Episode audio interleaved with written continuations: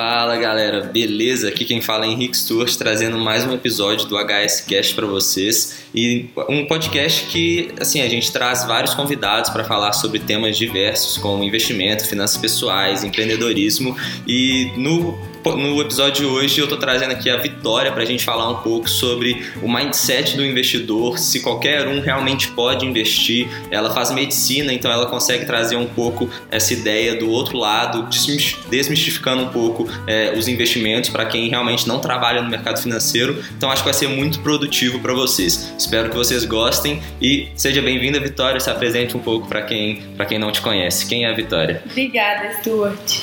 Prazer, gente. Eu sou a Vitória. Eu tenho 21 anos, eu faço medicina na PUC, estou no quarto período. E eu conheço o Stuart da escola, né? Desde que a gente era criança. Bastante tempo. Muito tempo.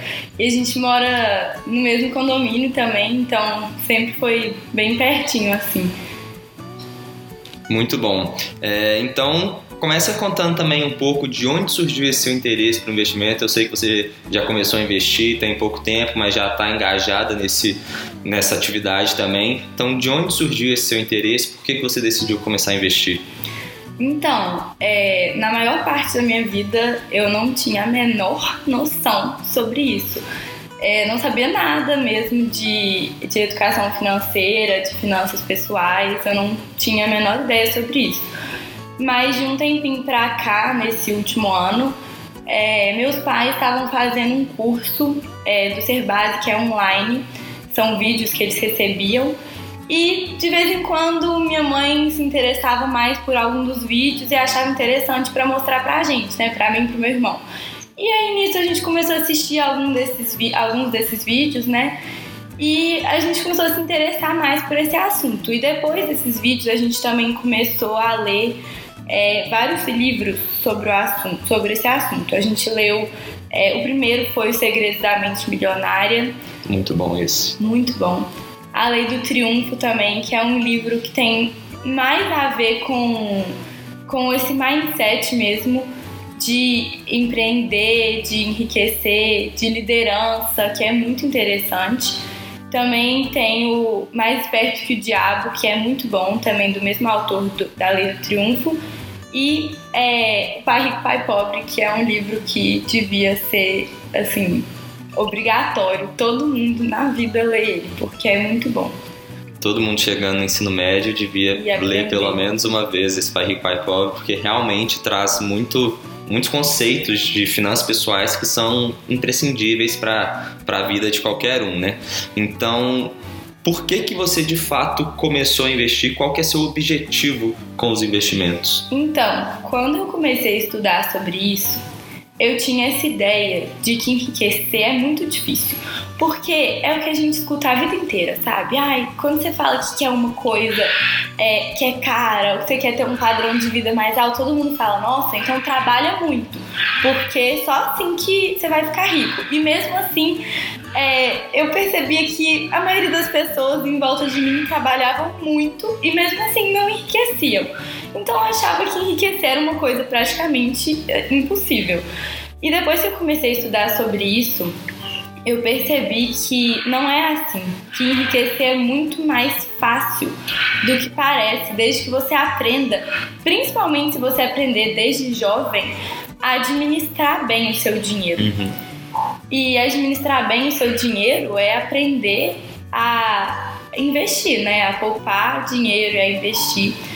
E o meu objetivo principal com isso é atingir a independência financeira. A independência financeira é você ter uma quantidade X de dinheiro que vai render por mês mais do que você precisa para viver no padrão de vida que você quer ter, sem precisar trabalhar nunca mais. Então, independência financeira é liberdade, é poder fazer o que você quer, sabe? Não é é não depender do seu trabalho naquele mês para conseguir pagar suas contas, para conseguir viver, é não precisar viver esse sufoco. Então, meu objetivo principal é começar desde cedo a juntar dinheiro, a investir, a cuidar do meu dinheiro de forma inteligente para chegar no futuro com essa liberdade. Muito bom. Você comentou uma coisa que eu acho muito interessante focar nisso, é que todo mundo acha que é difícil enriquecer. E quando uma pessoa consegue enriquecer é porque a pessoa é tipo muito rica, ela é um extraterrestre, ninguém, ninguém acha que vai conseguir chegar onde ela chegou, quando na verdade não é, não é tão simples assim. A gente estava até fazendo uma conta aqui mais cedo nos bastidores, se você investir 100 reais por mês é, a 14% ao ano, que é o que a bolsa rendeu aproximadamente ali desde os anos 2000, se você começasse com 18 anos investindo esse valor, você chegaria aos 68 anos, daqui 50 anos, com 6, 6 milhões e 300 mil reais no seu bolso. E isso realmente não é uma coisa difícil, não é difícil você ter 6 milhões e 300 é, no seu bolso, porque você está investindo 100 reais por mês. É uma taxa um pouco mais agressiva, não é qualquer investimento que você vai conseguir isso, mas é possível. E aí, ainda sobre isso, é, as pessoas acham que é mais difícil você enriquecer principalmente porque elas não conseguem controlar os seus os seus gastos, né? Você acha que é mais importante para a pessoa conseguir enriquecer ela ganhar mais ou ela gastar bem, gastar menos? Gastar menos, com certeza. Porque uma coisa que eu percebi e que eu li em todos os livros que eu li falava a mesma coisa. Se uma pessoa tem essa mentalidade de gastar, de ganhar o dinheiro e comprar passivos, né? Que são coisas que geram despesas. Comprar carro, casa, roupa, qualquer outro bem material. Se, se a mentalidade da pessoa é essa, de gastar o dinheiro que ela ganha, não importa o quanto ela ganhar, que vai continuar a mesma coisa. Porque se a pessoa te, ganha mil reais, ela vai gastar os mil reais. Se ela passar a ganhar dois mil, ela vai começar a comprar coisas melhores, a sair para lugares melhores e vai gastar dois mil. Ela não tem essa mentalidade de economia, de poupar, de investir. E é isso que faz a diferença para enriquecer, porque, igual o Stuart falou, se você tirar 100 reais por mês, você já pode ficar milionário. E então, é, o que importa não é a quantidade que você ganha, e sim a sua administração do seu dinheiro. Se você tem 10 centavos, você tem que aprender a administrar, porque é isso que vai fazer você enriquecer. Exatamente, a gente não pode começar a aumentar os nossos gastos, as nossas despesas, na medida que a gente vai aumentando a nossa renda. É, porque imagina, se você já estava vivendo bem com os dois mil reais, vale a pena você continuar naquele seu padrão de vida quando você passa a ganhar 4 mil. Então, se você conseguir pegar esses 2 mil reais por mês a mais que você está ganhando para poupar, é, a diferença no longo prazo vai ser absurda. Você não precisa simplesmente porque você começou a ganhar mais aumentar no mesmo nível o seu padrão de vida. Pode até aumentar o seu padrão de vida, por exemplo, para 3 mil, mas continua guardando esses mil reais que sobram, porque é isso que faz a diferença no longo prazo. Não, não é sobre quanto você ganha, é sobre como como você gasta o seu dinheiro. E aí, você que faz medicina, você está muito presente nessa área, conhece alguns médicos e tal. Médico precisa investir o dinheiro ou o médico já ganha muito, não precisa fazer isso? Como que é? Nossa, é essencial.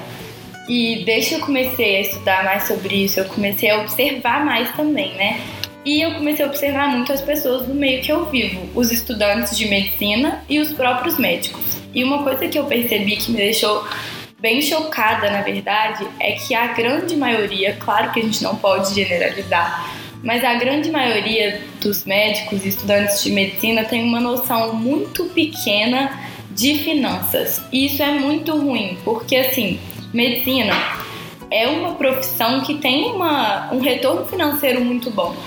Mas se vocês pararem para observar de verdade, tem poucos médicos que se tornam ricos. Quando eu falo ricos, são ricos mesmo, sabe? Milionários, bilionários.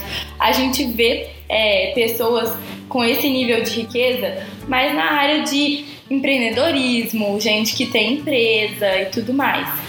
E na medicina a gente vê menos e eles ganham muito, né? Médicos ganham muito dinheiro, mas essa falta de de noção né, de finanças pessoais, de administração, faz com que eles não enriqueçam. E se todo mundo que faz medicina, por exemplo, os estudantes de medicina começassem hoje a aprender sobre investimento, eu tenho certeza que a história ia ser outra. Que isso é uma coisa simples de ser mudada, sabe? É, exatamente. É isso que você falou. Se a solução do problema fosse sempre ganhar mais dinheiro, todo médico ia ser rico. É, os médicos, grande parte deles até levam um padrão de vida bem elevado, tem um, um padrão de vida de muita qualidade, mas quando você vai olhar, poucos deles de fato têm dinheiro guardado, eles não têm patrimônio. Então, de novo, é o quanto você gasta e não o quanto, o quanto você ganha. E aí, investimento, de novo, é só para quem trabalha no mercado financeiro ou é para qualquer um, para qualquer área? Com certeza não. Investir é para todo mundo, até porque a gente não precisa ser especialista e entender tudo sobre investimentos para ter uma administração boa do nosso dinheiro. Eu mesma nunca tive aptidão com, com exatas, com matemática. Eu pensava que eu nunca ia ser capaz de aprender, mas eu aprendi o básico assim. Mas o principal é a gente ter essa mentalidade, sabe? De poupar, de investir. É isso que vai levar a, a esse enriquecimento. E, por exemplo, é, a minha profissão é uma profissão que vai depender da minha presença física para gerar dinheiro. Por exemplo, eu tenho interesse em ser cirurgiã. Se eu me tornar uma cirurgiã, para eu ter a minha renda, eu vou precisar estar fisicamente presente lá fazendo uma cirurgia ou atendendo uma consulta ou algo do tipo. Se eu não aprender a fazer o meu dinheiro trabalhar para mim, eu vou ter que trabalhar pro resto da vida, porque o meu dinheiro só vai entrar mediante ao meu trabalho. E existem duas formas é, principais assim de enriquecer e alcançar essa independência financeira. Uma é essa, fazer o seu dinheiro trabalhar para você, ou seja, ter é, ativos o suficiente que renda o suficiente para você viver e não precisar trabalhar mais. Uhum. É, e a outra, a outra forma é você ter uma empresa que é o que acontece na maioria das pessoas que a gente vê, né? Milionárias, bilionárias. A pessoa funda uma empresa que depois de uns anos ela vai existir, né? Sem a necessidade da presença do dono. Então, o dono de uma empresa vai estar tá ganhando dinheiro com aquilo sem necessariamente precisar estar lá. Então, também é uma forma muito boa de, de, de alcançar essa independência financeira. Mas no caso de profissões como medicina, é, é mais difícil. A gente não vai ter uma empresa, a não ser que a gente se torne também empreendedores e tenha um hospital, por exemplo. A gente precisa trabalhar pelo nosso dinheiro. Então, se a gente não quiser trabalhar para o resto da vida, que eu acho que é o objetivo aqui, né? A gente tem que aprender desde cedo a administrar bem o dinheiro, a poupar e a investir de forma inteligente. E assim a gente vai ter essa independência, a gente vai alcançar essa liberdade. Muito bom. É, esse que você falou é muito importante, essa mentalidade de realmente na medida que o tempo vai passando, comprar cada vez mais ativos, são esses ativos geradores de renda que vão de fato enriquecer a gente no longo prazo. São ativos que é, muitas vezes vão sofrer o efeito dos juros compostos, aquela bola de neve que, que cada vez mais vai entrar mais dinheiro no nosso bolso. Diferente do que muita gente acha que tem que comprar passivos. As pessoas vão, vão enriquecendo e vão enriquecendo não porque o patrimônio não vai aumentando. Na verdade, elas vão só simplesmente aumentando seu padrão de, de vida. É, começou a ganhar um dinheiro, vai lá e compra um apartamento. É, começou a ganhar mais, vai lá e muda do apartamento para uma casa. Aí depois compra uma casa maior. Aí começa a ter um filho vai comprar um, um barco para passear com a família. Então, cada vez mais esse padrão de vida vai aumentando, quando na verdade não, não deveria ser assim, né? É. E esse padrão de vida ele vai poder aumentar em algum momento. É só mudar um pouquinho a ordem das coisas. Perfeito. A gente tem que aprender é, a, no início da vida, trabalhar muito. A gente vai trabalhar muito no início e a gente vai construir o nosso patrimônio. E com isso que a gente está construindo no início da vida, a gente tem que se preocupar com o futuro. A gente tem que comprar ativos antes de comprar passivos. Por quê? Quando a gente chegar no ponto que os nossos ativos estão rendendo tanto dinheiro, que a gente vai poder comprar o que a gente quiser, a gente vai poder ter o padrão de vida que a gente quiser. É só a gente atrasar um pouquinho, né? Uhum. Esse, esse aumento do padrão de vida para poder depois ter isso com tranquilidade. É você poder comprar uma casa do tamanho que você quiser, no lugar que você quiser, que isso não vai impactar na sua vida, porque você já tem aquele dinheiro, porque o seu dinheiro já está rendendo para você, você já vai estar tá colhendo os frutos do seu trabalho, né? Isso que é liberdade. Assim, vai ter uma, você vai ter uma vida muito mais tranquila, né? Sem precisar é, ficar pressionado de ter que trabalhar quando você já tiver mais, com mais idade, ter que trabalhar desesperadamente para conseguir pagar as contas no final do mês.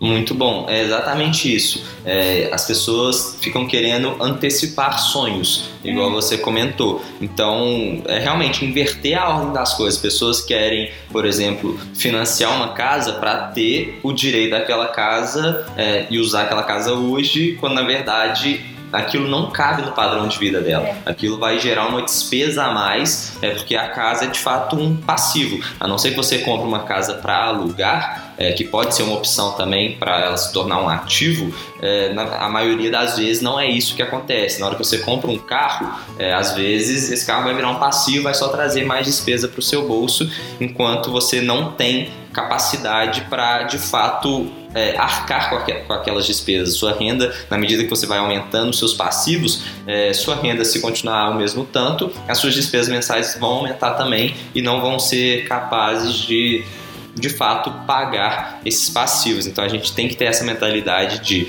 é, primeiro comprar ativos para depois comprar os passivos que meio que vão ser bancados por aqueles ativos. E é muito importante ter também mais ativo do que passivo, né? Sim. Porque vai chegar uma hora que você vai conseguir pagar os seus passivos e ainda vai continuar aumentando o seu patrimônio, continuar comprando mais ativos com a renda passiva gerada por esses ativos, né? E Vitória, como que você acha que, assim, é a melhor forma de você começar de fato a administrar o dinheiro? Aquela pessoa que não consegue fazer nada sobrar no final do mês é, e não consegue de fato ter um dinheiro para poupar e investir. É, qual que você acha que deve ser o primeiro passo, uma dica para essas pessoas?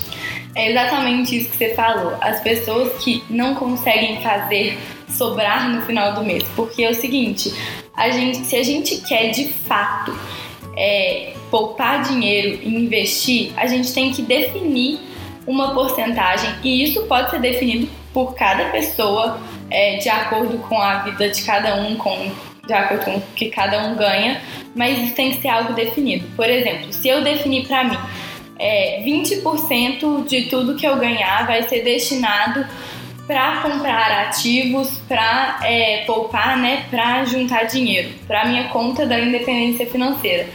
E o resto vai ser é, destinado para as minhas necessidades básicas, né, para viver.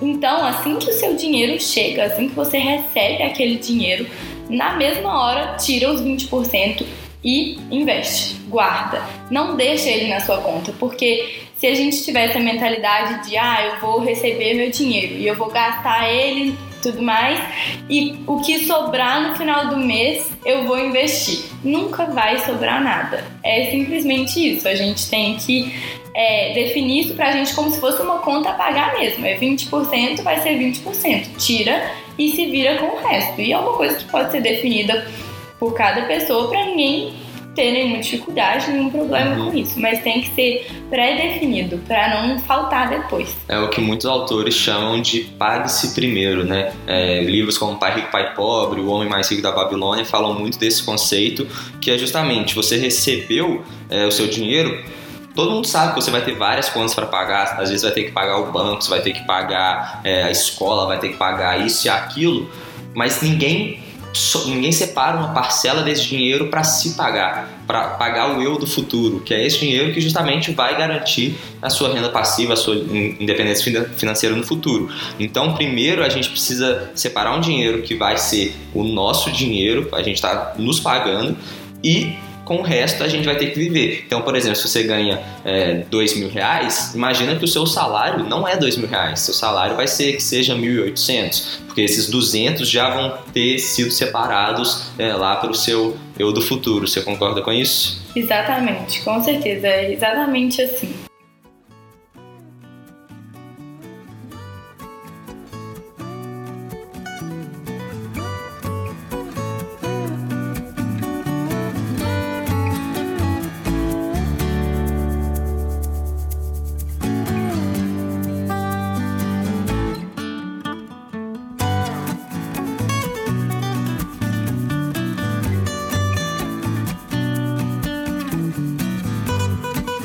Vitória, na sua visão, qual você acredita que seja a raiz assim desse problema? Por que, que as pessoas não conseguem é, acumular um patrimônio, não, não investem? Onde que é, a gente está falhando, digamos assim?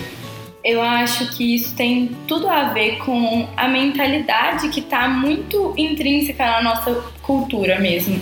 Desde que a gente é criança, a gente é ensinado na escola, na faculdade e até nas nossas próprias famílias a estudar para um dia a gente conseguir um emprego e trabalhar por dinheiro pelo resto da vida. Uhum. E as pessoas que enriquecem, elas não trabalham por dinheiro, elas trabalham até que elas consigam fazer o dinheiro trabalhar para elas. Ou seja, essa inteligência financeira. E a gente não aprende isso na escola, né? A gente não aprende nada sobre isso. A gente não aprende que a gente tem que investir. Inclusive, um número que eu não tenho certeza se é se tá certinho, mas que eu vi que me chocou muito, é que menos de 2% dos brasileiros investem na bolsa. É menos de 1%. Menos de 1%. A gente tá quase batendo 2 milhões, se não me engano, hoje que a gente está gravando aqui, é, de brasileiros investindo na bolsa. E a gente tem muito mais de 200 milhões, então não chega nem a. É muito pouco. Nem a 1%. É muito pouco. E isso é porque as pessoas têm medo. E medo. E as pessoas têm medo porque elas não conhecem. Medo é falta de conhecimento. Uhum. É achar que investir na bolsa é perigoso, que, que ela vai perder todo o dinheiro dela e que a melhor opção é deixar na poupança porque a poupança é seguro. Mas Exatamente. o Stuart pode falar muito bem, né? Poupança nem é investimento. Poupança nem é investimento, falou tudo aqui agora. É, isso também está muito relacionado com erros que, passados que as pessoas cometeram. É justamente o, a mentalidade errada na hora que elas vão entrar na bolsa. Porque elas veem que tá todo mundo ganhando dinheiro, a bolsa está subindo, aí chega uma, ela fica pensando, não, mas bolsa só perde dinheiro, só perde dinheiro, fica enrolando para começar. Aí na hora que começa, ela compra ação lá no topo, na hora que todo mundo já ganhou dinheiro. Aí, na hora que todo mundo começa a entrar junto, vai lá e vem alguma recessão, igual aconteceu, por exemplo, no coronavírus aqui é, nos, últimos, nos últimos dias, meses, que a bolsa simplesmente estava subindo muito, mas por um efeito inesperado que ninguém estava imaginando, é, a bolsa caiu muito, caiu até 40%, se não me engano, no momento que a gente grava aqui agora. Então as pessoas que entraram na hora que a bolsa estava batendo 120 mil pontos, de novo saíram achando que a bolsa é cassino, quando na verdade as coisas estão 40% mais baratas, digamos assim. É e... o momento de comprar mais. Exatamente. Então está muito enraizado na cultura do brasileiro que, de novo, igual aconteceu recentemente, é, as pessoas entram na alta, saem na queda, justamente porque elas não têm essa mentalidade. Não tem esse conhecimento. E sobre isso de investir, né? Por exemplo, eu falei que era muito mais simples do que a gente imaginava. O que eu aprendi sobre investimentos, basicamente hoje em dia, e que para mim já tem sido suficiente para começar, né, para dar o primeiro uhum. passo, é que quando a gente vai investir na bolsa, a gente não tem que, começo de conversa, de jeito nenhum trabalhar em cima de notícia, né? Ficar comprando e vendendo, tentando ganhar dinheiro no curto prazo, porque isso não existe. É, investir na bolsa é principalmente, principalmente para longo prazo. Por exemplo, é esse meu objetivo da independência financeira. Eu vou selecionar empresas que eu acredito, empresas que eu acho que são sólidas, que têm um potencial de crescimento, que eu acredito na, na própria empresa e quando eu comprar uma ação dessa empresa, é como se eu estivesse virando sócia daquela empresa. Uhum. E esse dinheiro é para o longo prazo, é para eu deixar lá por muitos anos, porque a longo prazo, né, é regra, a bolsa vai subir. Se você olhar um gráfico é, que seja de longo prazo, assim, de muitos anos atrás até hoje, você vai ver que a bolsa só sobe. Mas se você olhar um pedacinho pequenininho, você vai ver que ela vai ter quedas absurdas, igual teve agora com o coronavírus. E aí depois vai ter uma alta absurda, depois vai cair de novo, porque renda variável varia. Mas, via de regra, né? A longo prazo ela vai subir. Então o risco ele é administrado, né? Uhum. Não é uma coisa assim que você tá apostando, não é isso. Não é como se fosse um cassino que você pode ir lá e perder tudo, porque normalmente a longo prazo essa bolsa vai subir e você vai ter lucro, né? É, exatamente. O que você falou é muito importante. É só você pegar um gráfico da bolsa lá de 1900 e tantos até hoje. A gente já passou por muitas crises, passando pela crise do petróleo, crise disso, crise daquilo, passando pela crise de 2008. Se você pega o gráfico da bolsa, a gente já superou todas essas crises. Então, enquanto a sociedade estiver evoluindo, enquanto é, as coisas estiverem indo para frente, a bolsa também vai evoluir e vai acompanhar essa criação de riqueza. E é muito interessante também é, para quem não tem é, capacidade, não quer ou simplesmente é, não acha que o empreendedorismo é o melhor caminho para essa pessoa, e não tem nada de errado nisso, a pessoa pode empreender por meio de terceiros comprando pedaços de empresas por meio da bolsa de valores e das melhores empresas do Brasil, porque não é à toa que uma empresa conseguiu chegar lá onde ela chegou e ter é, um valor de mercado bilionário, justamente porque ela foi capaz de gerar muito valor para o seu acionista no longo prazo. E quando você é sócio de uma empresa, você também tem direito a pedaço do lucro da empresa. Então ela vai distribuir esse lucro em forma de dividendos, que é uma renda passiva que você vai ter no longo prazo cada vez cada vez maior, né? Exatamente. Eu, por exemplo, eu não quero ser empreendedora, eu não quero criar a minha própria empresa, fundar uma empresa. O que eu amo é medicina, eu quero ser médica, eu não quero ser empreendedora. Mas isso não quer dizer que eu não possa empreender por meio da, da, do investimento, né? E isso também é uma coisa muito interessante que eu acho que no Pai Rico, Pai Pobre que fala, uhum. que é a diferença entre a sua profissão e o seu negócio. A sua profissão não é necessariamente o seu negócio. Se você tem um emprego, isso não é o seu negócio, porque é, o seu negócio seria uma forma de ganhar dinheiro, né? Que independa da sua presença lá. Que é o que eu já tinha falado antes sobre é, atingir a independência financeira, uhum. né?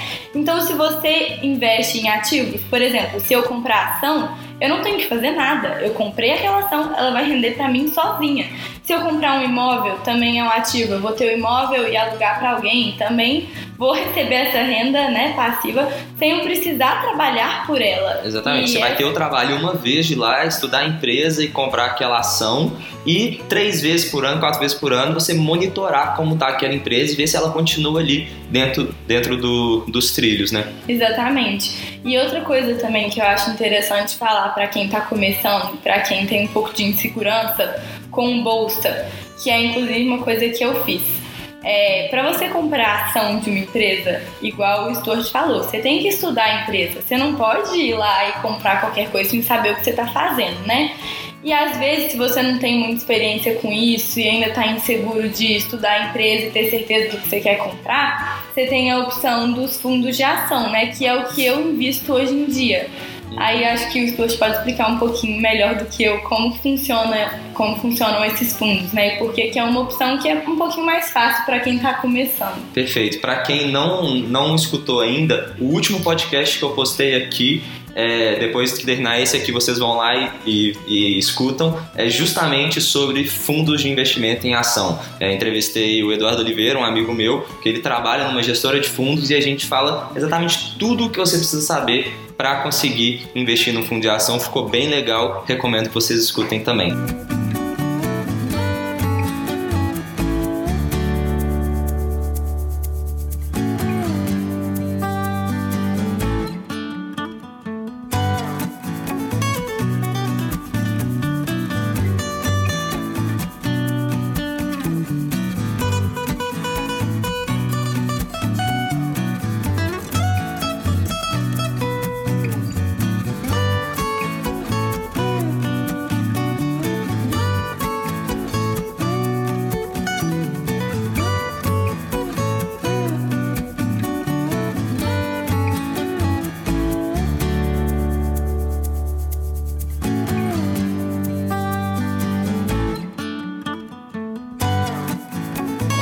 Voltando aqui então, é, quais vocês acham.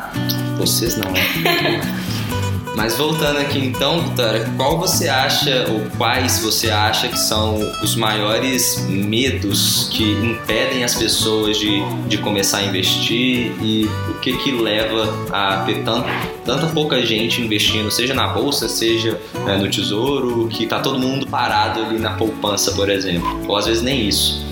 Eu acho que tem muitos medos envolvidos com isso e tem alguns medos que nem são necessariamente medos de investir. Mas, por exemplo, o próprio me medo da pobreza é uma coisa que eu acho que freia as pessoas. Uhum. Porque as pessoas é, mantêm na mente delas que enriquecer é difícil. Então, elas meio que programam a mente delas para não enriquecer. Uhum. Porque elas têm tanto medo disso, elas acham que elas não são capazes, que elas preferem já, tipo, assumir isso do que é, correr o risco de falar, tipo, ai, ah, eu quero enriquecer, eu vou lutar para enriquecer e depois falhar, sabe? Também o medo da crítica, assim, de, Uhum. de falhar frente aos outros, de não conseguir. Muita E- gente acha até que rico é, é desonesto, Sim. enquanto outros acham que pobre é desonesto. E a verdade é que tanto rico quanto pobre é, existem desonestos, tanto nos ricos Uhum. quanto nos pobres, e existem muitos honestos também nas duas classes. É, eu tenho um amigo, ele tem um projeto também, chama Favelado Investidor. Se o Murilo estiver escutando, salve para você e pro Vinícius. É, que eles falam muito isso. Eu não tenho é, raiva, ódio de rico, porque é lá que eu quero chegar. E eu não tenho raiva, ódio de pobre, porque foi de lá que eu vim. Então acho isso sensacional. A gente não pode colocar essa barreira na nossa, na nossa mentalidade também. Isso é uma barreira, vocês podem ter certeza, porque imagina, se você tem raiva de rico, se você ressente rico, como que um dia você vai se tornar aquilo, sabe? Exatamente. Você não vai lutar por uma coisa que você acha ruim, né? Que você não O acha seu que subconsciente te. é te sabota. É. Exatamente. E outros medos também, que é o que eu já tinha até falado antes, eu acho, é a falta de conhecimento. A gente tem medo do que a gente não conhece, sabe? É por isso que criança tem medo do escuro, porque ela não consegue ver o que tá lá. Uhum. E se você não tem conhecimento sobre isso, você vai achar todas essas coisas do senso comum, que bolsa é aposta, que você vai perder o seu dinheiro, que você não vai ser capaz de aprender a investir. E a falta de conhecimento é a pior coisa. Então, a minha dica é estudem muito, sabe? Assistam vídeos, acompanhem o Stuart, que é muito bom. Muito importante. Leiam livros. Os livros foram as principais coisas que abriram a minha cabeça, sabe? Que, que me ensinaram a mudar a minha mente e podem ter certeza que o primeiro passo para enriquecer tá na nossa mentalidade. É essa mentalidade que, que faz dar certo. Exatamente. É, só depende de você. Você não tem culpa nenhuma de onde você veio, mas você tem totalmente a culpa de onde você vai chegar. E todo mundo é capaz de chegar onde quiser, sabe? A gente define o nosso futuro. Isso tá nas nossas mãos. É, é uma coisa assim, muito possível. É só questão de aprender e de se esforçar e de colocar isso como uma prioridade na nossa vida, né? Uhum. Não deixar de lado, não falar, ai, o dinheirinho que sobrar, eu vou investir. Não, se você quer se você quer alcançar essa independência financeira, se você quer ter essa liberdade na sua vida, essa tranquilidade, começa desde jovem. E assim, vai ter, a chance de dar certo é gigantesca. Não tem como Exatamente. dar errado. É muito importante você realmente é, traçar o seu caminho, a sua estratégia, onde você quer chegar. É, não é porque você é, tem menos condições que outras pessoas que você não vai conseguir. Existem muitos casos de pessoas que de fato conseguiram e também existem muitos casos de pessoas que vieram de famílias muito ricas, que herdaram uma herança muito alta e simplesmente jogaram esse dinheiro fora, torraram toda a fortuna que os pais deixaram. Então, isso está muito ligado ao conhecimento. Você precisa desenvolver o seu conhecimento para conseguir ou aumentar a sua riqueza ou perpetuar a riqueza que você que você já já construiu, né? E aí para a gente ir caminhando para os minutos finais já, né, você teria alguma sugestão de livro para quem quer aprofundar nesse tema ou está com medo de começar, simplesmente não sabe é, por onde começar, qual, qual você acha que deveria ser ou o primeiro livro ou um livro muito importante que te marcou bastante e pode ajudar essas pessoas? Então, é, para a gente começar a aprender sobre isso, eu acho que a gente tem que começar pela mentalidade, que é o que a gente já falou bastante aqui. Então, começar a ler livro realmente técnico de investimento, eu acho que talvez não seja o mais importante, porque também não adianta você saber isso e não ter essa mentalidade que vai te levar a enriquecer. Às vezes, você começar do técnico também só vai te você atrapalhar, não você não vai entender é. muita coisa e vai desanimar. Exatamente. Os livros, o primeiro livro que eu li sobre isso foi Os Segredos da Mente Milionária e ele foi um dos que mais me marcou, eu acho, por ter sido o primeiro, né? Porque eu li aquele livro e eu falei, meu Deus, enriquecer é muito mais fácil do que eu achava, sabe? E mudando a minha mentalidade, mudando os meus hábitos, as minhas atitudes, eu tenho certeza que eu vou conseguir atingir o que eu quero. Então, Segredos da Mente Milionária eu indico demais. E o Pai Rico, Pai Pobre também é a mesma é a mesma vibe. O Stuart até gosta mais dele, uhum. né? Foi o primeiro que eu li também, é sensacional. Inclusive vou ler é, ainda esse ano, eu acho. Vou ler ele de novo. Eu acho que assim é imprescindível qualquer pessoa ler esse livro em qualquer fase da vida tem que ler. É muito bom. Eu também li é, alguns livros do Napoleão Hill, que era um jornalista americano muito famoso. Tem até o dia dele nos Estados Unidos que é sensacional para esse mindset também.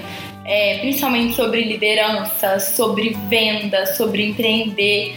E não, não se enganem, porque isso não é, não é importante só para quem é empreendedor, não. Para mim, por exemplo, que é, faço medicina, também vai me ajudar demais na minha vida profissional. Esse livro do Napoleão Hill chama é, A Lei do Triunfo, é sensacional.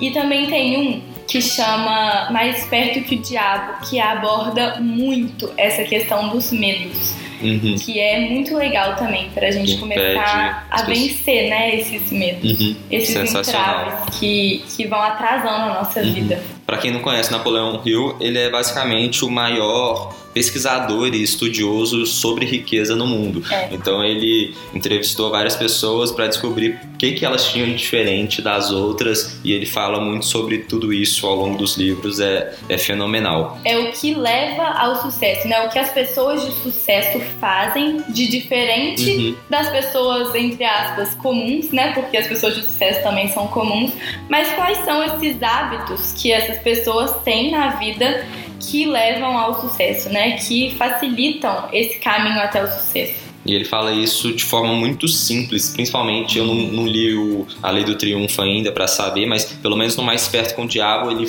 cria uma, uma metáfora, ninguém sabe se é uma metáfora ou não, se ele de fato entrevistou o diabo ou não, mas fala de uma forma muito simples é, o que, que o diabo faz para realmente é, colocar o medo na nossa, na nossa cabeça e por aí vai, o que, que impede a gente de fato de ter sucesso, né? É o diabo tá dentro da gente, né? O diabo são os nossos medos, praticamente.